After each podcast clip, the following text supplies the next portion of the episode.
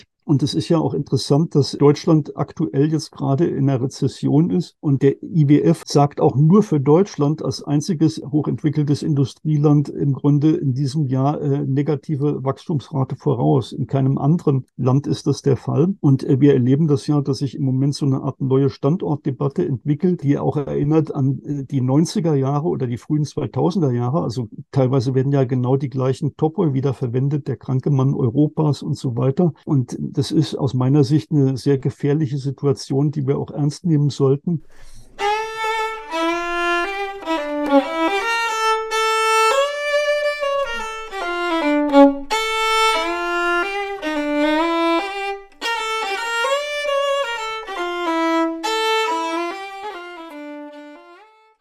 Das Rätsel der Inflation. Ein Mitschnitt der Online-Diskussionsreihe der Assoziation für kritische Gesellschaftsforschung, kurz AKG, vom 20. September. Herzlich willkommen zu einer neuen Ausgabe des Mosaik Podcast, in der wir uns mit dem Thema Inflation beschäftigen. Wie sich zeigt, tragen die gängigen Inflationstheorie der Wirtschaftswissenschaften nur wenig zur Erklärung der jüngsten beschleunigten Preissteigerungen bei die damit verbundenen wirtschaftspolitischen Empfehlungen verschärfen zudem das Elend der Menschen mit kleinem Einkommen. Worin liegen nun also die Ursachen der aktuellen Inflation? Sind die Preissteigerungen ein Resultat des Wirtschaftskriegs zwischen Russland und dem Westen oder werden diese etwa durch Lohnsteigerungen verursacht?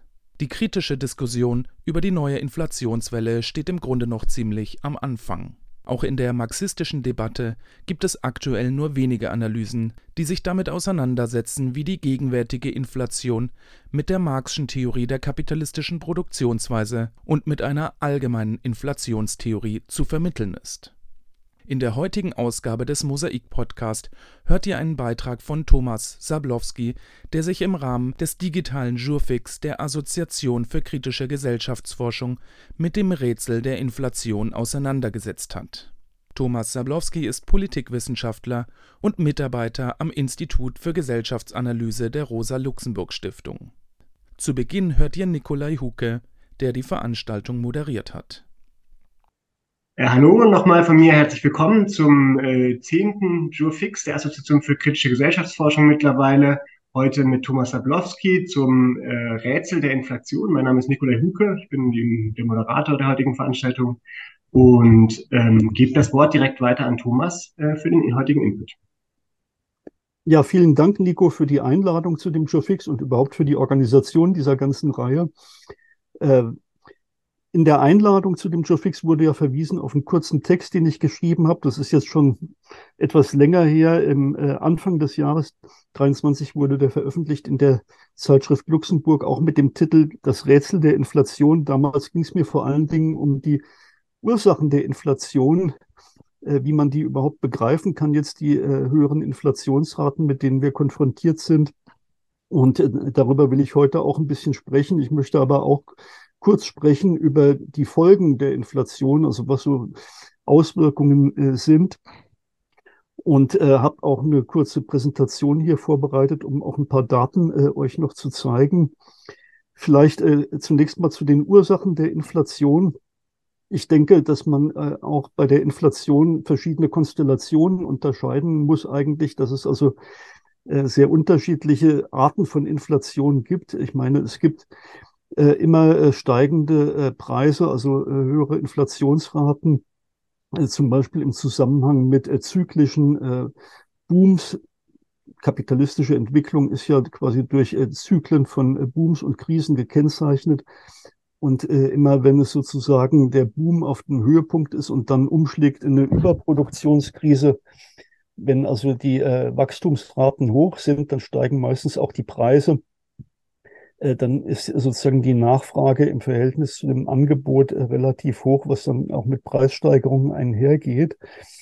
Diese äh, zyklischen äh, Preissteigerungen, mit denen haben wir es hier aber äh, nicht zu tun eigentlich, äh, weil wir eher ja eine Situation der Stagnation haben in den letzten Jahren, beziehungsweise weil in der Folge der Corona-Krise halt auch diese äh, Preise äh, gestiegen sind. Also die Situation erinnert eher so ein bisschen auch an die 70er Jahre, als es ja auch schon mal ein Zusammenfallen von äh, Stagnation und Inflation gab, äh, was dann mit dem Begriff Stagflation halt belegt wurde. Ich habe mir die versucht, dann die dominanten Inflationstheorien anzuschauen und hatte den Eindruck, dass die jetzt zur Erklärung der äh, Inflation, mit der wir es aktuell zu tun haben, auch nicht so viel beizutragen haben. Äh, es gibt eigentlich zwei dominante allgemeine Inflationstheorien. Die eine kommt im Grunde genommen aus der Tradition sozusagen ja der neoklassischen Ökonomie, ist verbunden mit der Quantitätstheorie des Geldes. Ich öffne jetzt mal kurz diese Präsentation. Gut, also äh, die dominante Inflationstheorie ist in der neoklassischen Tradition äh, geht davon aus, dass die Preise steigen, wenn die Geldmenge aufgebläht wird. Also dass sozusagen äh, im Grunde genommen das Geldangebot äh, zu sehr ausgedehnt wurde und das halt dann zu Preissteigerungen führt. Äh, das wird auch ausgedrückt durch diese Quantitätsgleichung, die ich hier auch nochmal aufgeschrieben habe. Also die Geldmenge das Produkt aus Geldmenge und Umlaufgeschwindigkeit des Geldes entspricht dann dem Preisniveau multipliziert mit dem äh, realen äh, Sozialprodukt. Und ähm, Geldmengenausweitung äh, führt demnach zur Inflation. Und dann ist natürlich die Aufgabe der Zentralbank quasi auch die Geldmenge halt äh, so zu steuern, dass es nicht zu einer äh, Inflation kommt. Ob dieser Wirkungszusammenhang allerdings so ist, dahinter kann man ein Fragezeichen machen. Man könnte es auch so sehen, dass es eigentlich äh, umgekehrt äh, ist, die Wirkungsrichtung dieses Zusammenhangs. Also, dass der Fall quasi eher gehen müsste von den steigenden Preisen zur Aufblähung der Geldmenge. Die äh, Waren kommen ja im Grunde schon preisbestimmt auf den Markt. Die Unternehmen legen ja eigentlich die Preise fest. Und es gibt auch die umgekehrte Theorie, dass halt die Geldmenge letztendlich sich anpasst an die Menge der zu zirkulierenden Waren. Ja. Und äh, ein Problem ist eben auch, dass bei einer Aufblähung der Geldmenge unklar ist, inwieweit sie tatsächlich in die Warenzirkulation dann eingeht, äh, diese Geldmenge.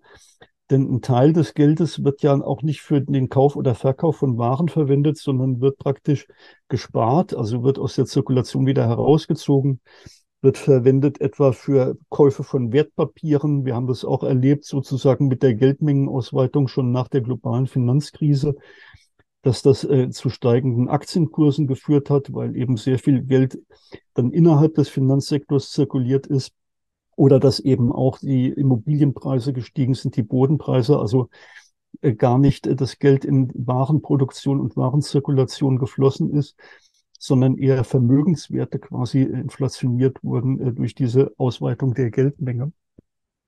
Insofern ist der, der Wirkungszusammenhang zwischen Geldmengenausweitung und Preisniveausteigerung nicht so ganz klar. Ich habe hier unten nochmal einige Kritikpunkte auch aufgelistet.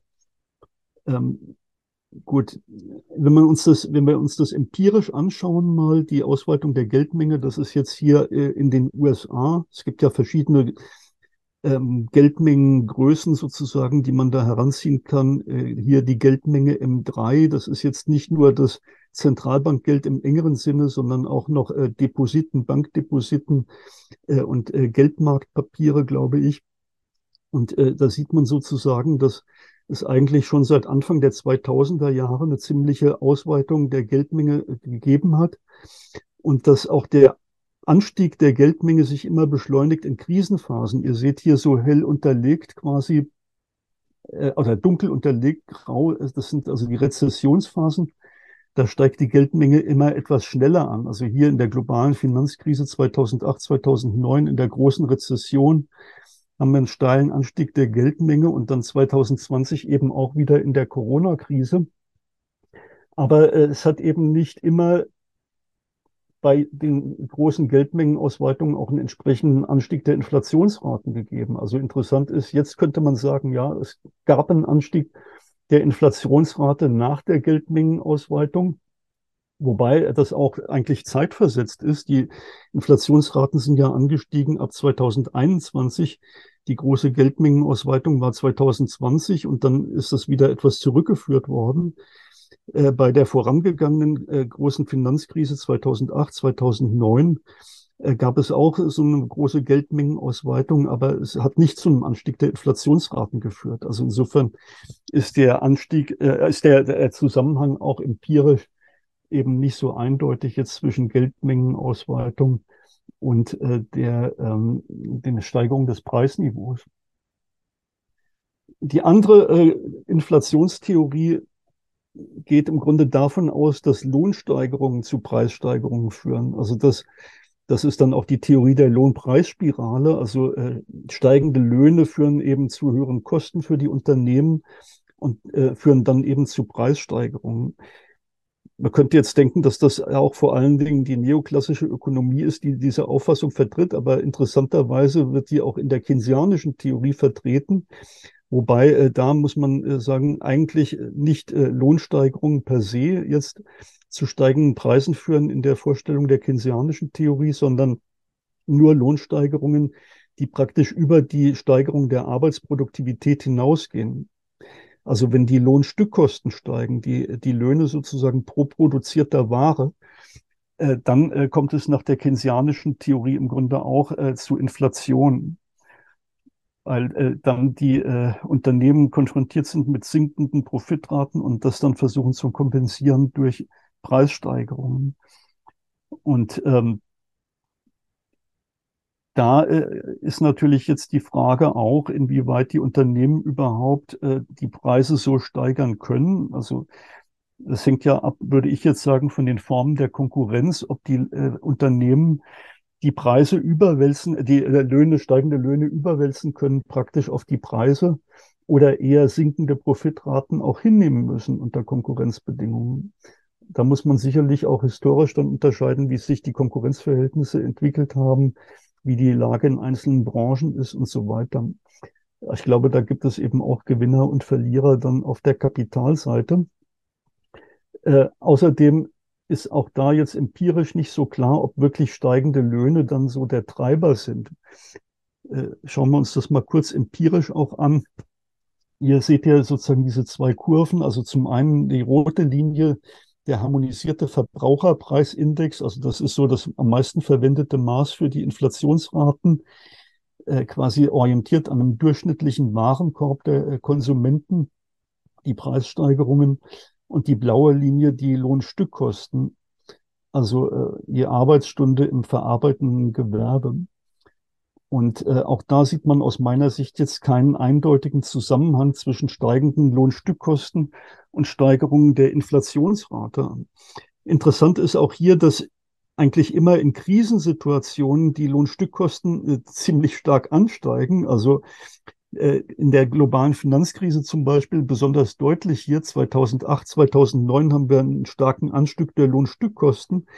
Das hängt aber nicht zusammen damit, dass jetzt in der Krise die Löhne so stark gestiegen wären, sondern äh, dass die Produktion halt einbricht in äh, Krisensituationen und dass dann im Grunde die Profite halt auch schneller zurückgehen, als die Löhne sinken. Wir haben ja in der, in der Krise eher dann auch steigende Arbeitslosigkeit und eher sinkende Löhne. Aber äh, wenn die Profite praktisch schneller sinken als die Löhne, dann kommt es zu diesem statistischen Effekt steigender Lohnstückkosten. Lohnstückkosten sind ein synthetischer Indikator und man weiß dann sozusagen nicht genauer, äh, woher jetzt steigende Lohnstückkosten resultieren. Also sie müssen nicht unbedingt aus Lohnsteigerungen resultieren, wie man hier eigentlich auch äh, schon schlussfolgern kann, wenn man sieht, dass vor allen Dingen in Krisen diese Lohnstückkosten dann so stark ansteigen. Auch da gibt es eben nicht den eindeutigen Zusammenhang. Man könnte sagen, wir haben jetzt wieder einen Anstieg der Lohnstückkosten gehabt in der Corona-Krise jetzt haben wir auch steigende Inflationsraten, aber in der globalen Finanzkrise war das so auch nicht der Fall. Da hatten wir eher äh, eigentlich Deflationstendenzen oder normale Entwicklung, sage ich jetzt mal, der, der Inflationsraten. Insofern führen die allgemeinen Inflationstheorien aus meiner Sicht nicht so richtig weiter. Wenn man jetzt spezifische Erklärungen sich anschaut, dann sind ja vor allen Dingen zwei diskutiert worden. Zum einen äh, dass äh, eben äh, Gas- und Ölpreissteigerungen, also Energie, steigende Energiepreise zu diesen hohen Inflationsraten geführt haben. Also Man kann natürlich sagen, äh, Energiepreise sind so eine Art, das sind, ist so eine Art Basisgut. Also Energie wird überall benötigt in der gesellschaftlichen Produktion. Und wenn die Preise steigern, kann das auch zu allgemeinen Preissteigerungen führen. Wobei auch da die Frage eben ist, äh, aus meiner Sicht, unter welchen Bedingungen kommt es eigentlich zu diesen allgemeinen Preissteigerungen? Weil man könnte ja auch da annehmen, dass steigende Energiekosten sich in sinkenden Profitraten ausdrücken und es nicht zu einer allgemeinen Steigerung des Preisniveaus kommt. Und äh, hier seht ihr äh, Gaspreisentwicklungen jetzt in äh, drei verschiedenen Räumen oder an drei verschiedenen äh, Gaspreisbörsen auch. Das ist einmal äh, indonesisches Flüssiggas, äh, was in Japan gehandelt wird, die lila Kurve, dann die größte äh, Gasbörse in den Niederlanden, die rote Kurve und äh, die äh, wichtigste Gaspreisbörse in äh, den USA, der Henry Hub, die grüne Linie. Und interessant ist, dass äh, die Preisentwicklungen auch recht unterschiedlich sind, dass also es in den USA jetzt gar nicht so einen großen Preisanstieg gegeben hat äh, wie äh, an den anderen Börsen der Anstieg in Europa und in Japan, der ist schon extrem eben äh, seit 2021 und dann vor allen Dingen beschleunigt durch den Krieg, äh, Ukraine-Krieg 2022. Äh, aber interessant ist eben auch, dass es, wenn man jetzt nur die grüne Linie betrachtet in den USA, auch da äh, früher eigentlich sowohl vor als auch nach der globalen Finanzkrise von 2007, 2008 äh, ähnliche oder sogar stärkere Preissteigerungen der äh, Energiepreise gegeben hat, also Energie- und Rohstoffpreisschwankungen, die sich damals aber nicht übersetzt haben jetzt in steigende äh, Inflationsraten. Also auch da äh, ist es erklärungsbedürftig, warum wir eigentlich jetzt eine andere äh, Konstellation haben. Ne? Aber natürlich erscheint es erstmal plausibel, sage ich mal jetzt vor allen Dingen bezogen auf Europa, äh, dass der Ukraine-Krieg hier äh, stärkere Auswirkungen hatte als jetzt in den USA. Wenn man sich empirisch anschaut, die äh, Preisentwicklung, dann ist es auch so, dass die Inflationsraten in den USA ein bisschen stärker angestiegen, also ein bisschen früher angestiegen sind, also 2021 schon stärker angestiegen sind und dass in Europa sich etwas zeitversetzt hat, diese zeitversetzt entwickelt hat, diese Inflationswelle und äh, jetzt auch das äh, in den USA schneller abgeklungen ist, wir in Europa länger anhaltende hohe äh, Inflationsraten haben. Also um das zusammenzufassen, Rätsel der Inflation. Ich habe immer noch das Rätsel vor mir. Ich habe immer noch eigentlich mehr offene Fragen als Erklärungen selbst dafür. Ich sehe auch nicht so richtig, dass es eine allgemeine marxistische Inflationstheorie gibt. Ich äh, neige eher zu der Auffassung, dass man und das hängt auch mit meinem regulationstheoretischen Background zusammen, dass man sehr spezifisch auch einzelne Inflationsentwicklungen erklären muss, dass man immer die konkreten Konstellationen sich anschauen muss und erklären muss dann. Und ähm, dass wir es hier jetzt eben zu tun haben, eigentlich mit einer Kombination aus Verwerfungen infolge der Corona-Krise, also gestörte Lieferketten vor allen Dingen, äh, dann äh, ja durchaus ein Aufstauen sozusagen von äh, von nicht stattgefundener Konsumption im Jahr 2020, die dann verschoben wurde, die dann 2021 zu einem stärkeren Boom geführt hat, vor allen Dingen in den USA, äh, dass da durchaus auch äh, nachfragegetriebene Inflation eine gewisse Rolle gespielt hat in den USA beim Anstieg der Inflationsraten und das dann aber überlagert wurde und nochmal äh, extrem verstärkt wurde halt durch den Ukraine-Krieg und die steigenden Energiepreise halt dann auch infolge der geopolitischen Spannungen. Die haben übrigens ja auch schon 2021 begonnen. Also Russland hat schon 2021 die äh, Gaslieferungen verknappt in die EU, um Druck zu machen äh, auf die Genehmigung von Nord Stream 2.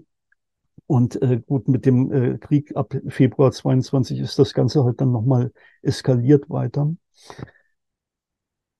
Also das wäre sozusagen grob jetzt die Erklärung halt aus der Konstellation heraus äh, für die steigenden Inflationsraten, die jetzt auch nicht so originell ist, weil das ist ja auch das, was weithin im Grunde genommen gesagt wird und ist äh, jetzt in dem Sinne auch keine spezifisch marxistische Erklärung, wenn man so will.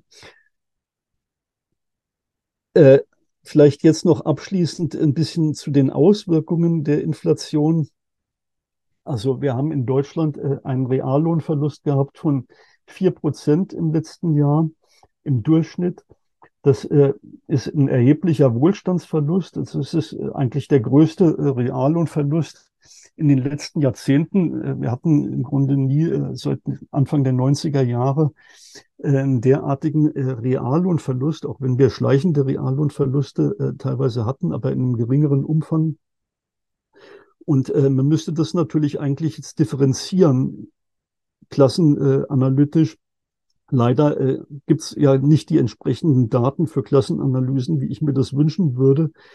Aber das DIW hat mal äh, darauf hingewiesen, dass die äh, Inflationsraten natürlich für die einzelnen Einkommensgruppen sehr unterschiedlich sind. Und zwar, dass die unteren zehn Prozent, also die untersten zehn Prozent der Einkommen, ein, dass die äh, ungefähr fünfmal höhere Inflation haben als die obersten zehn Prozent. Ja.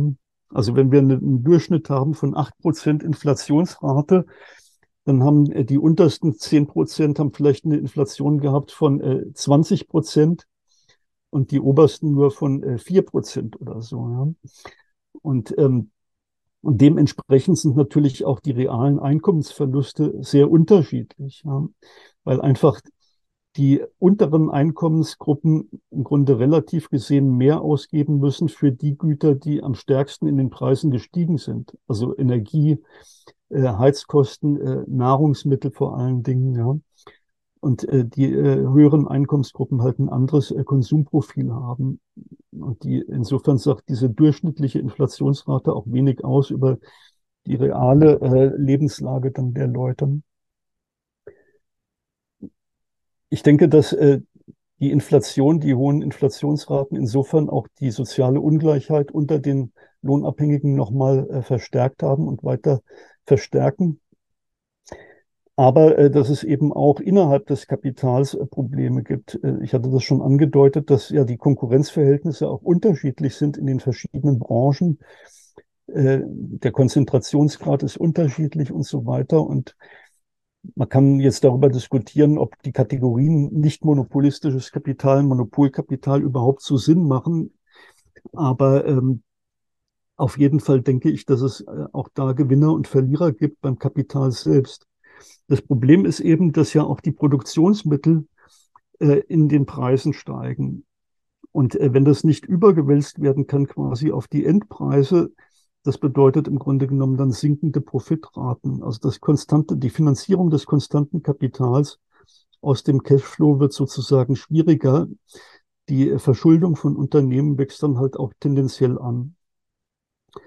Was auch aus meiner Sicht wichtig ist als Folge der Inflation, ist äh, die, ja, die Verschiebung der Konkurrenzverhältnisse international.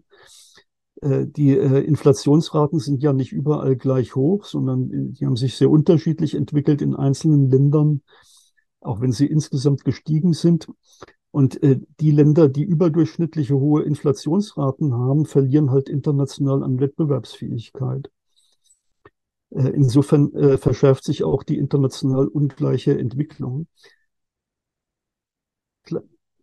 Vielleicht nochmal auch empirisch jetzt äh, kurz dazu äh, nochmal äh, Daten, also zu der Verteilungsfrage. Ich habe mir mal angeschaut als Indikator für die äh, Verteilung äh, im Grunde nochmal hier die bereinigte Lohnquote, also die Lohnquote sozusagen wurde bereinigt jetzt hier um äh, die, den Anteil der Lohnempfänger an den gesamten Erwerbstätigen. Also muss man eigentlich konstant halten, wenn man sich das Verteilungsverhältnis zwischen Kapital und Arbeit näher anschauen will.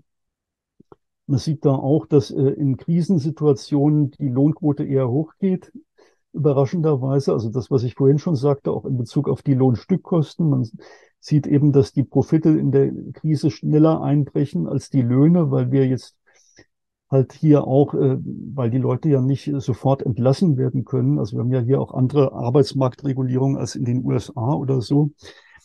Äh, und dass aber dann äh, quasi nach 2020 äh, die äh, Lohnquote auch wieder abgesunken ist äh, und äh, tendenziell halt äh, wieder äh, sinkt, äh, was jetzt ein Indikator sein könnte, auch dass die Inflation eher sozusagen äh, im Grunde wieder die Verteilungsverhältnisse herstellt im Sinne des Kapitals, also eine Umverteilung tatsächlich zu Ungunsten der Lohnempfänger stattfindet. Aber es ist jetzt auch nicht so eindeutig aus meiner Sicht. Das müsste man sich dann auch über einen längeren Zeitraum eigentlich anschauen. Und dann nochmal international.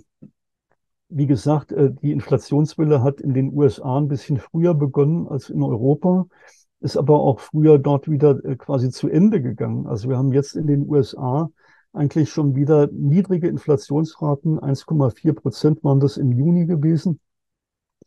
Und äh, demgegenüber ist halt in Deutschland die Inflation noch relativ hoch mit 6,8 Prozent äh, gewesen im Juni. Äh, in China haben wir eher eine Deflationssituation, äh, wo die Preise sinken, also eine ganz andere Situation wieder. Also das heißt, es ist sozusagen regional sehr differenziert oder in den einzelnen Nationen sehr unterschiedlich.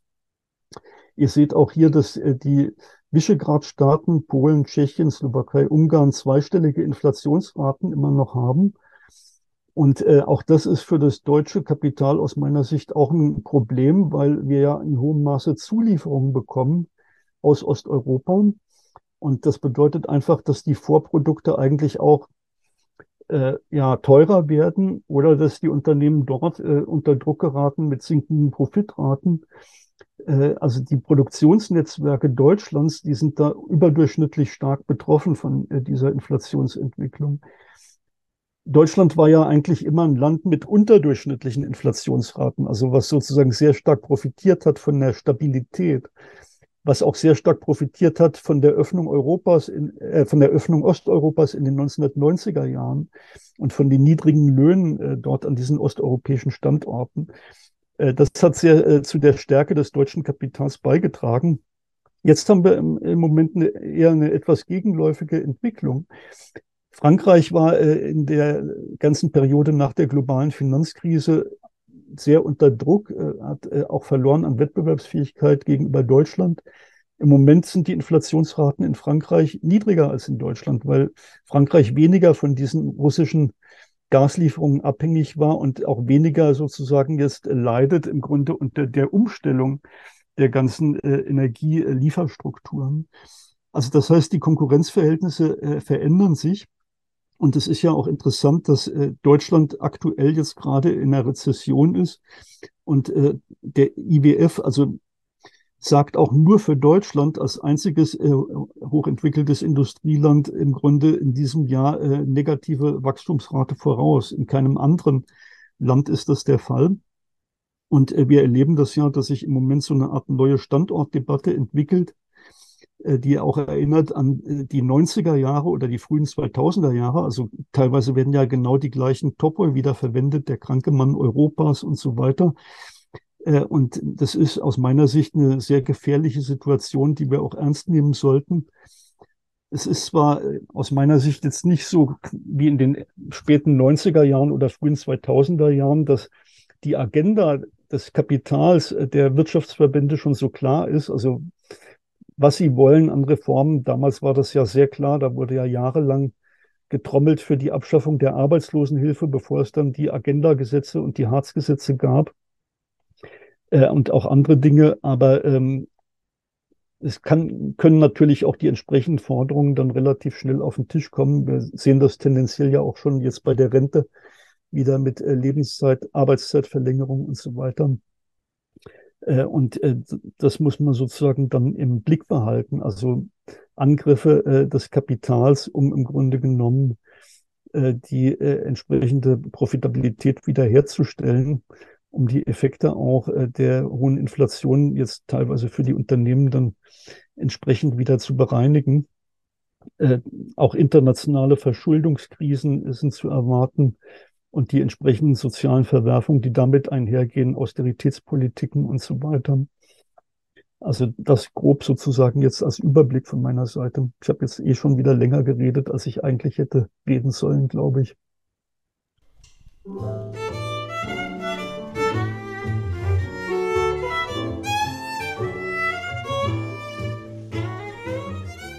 Auch in der nächsten Ausgabe des Mosaik Podcast wird es wieder einen Mitschnitt der AKG-Reihe geben. Am 18. Oktober wird Stefan Lessenich zum Thema Wer hat Angst vor der Identitätspolitik sprechen.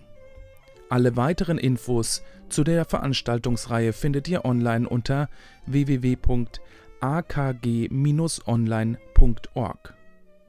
Und natürlich könnt ihr auch den Mosaikblog sowie diesen Podcast in Form von Spenden unterstützen. Alle Infos dazu findet ihr auf unserer Homepage www.mosaik-blog.at.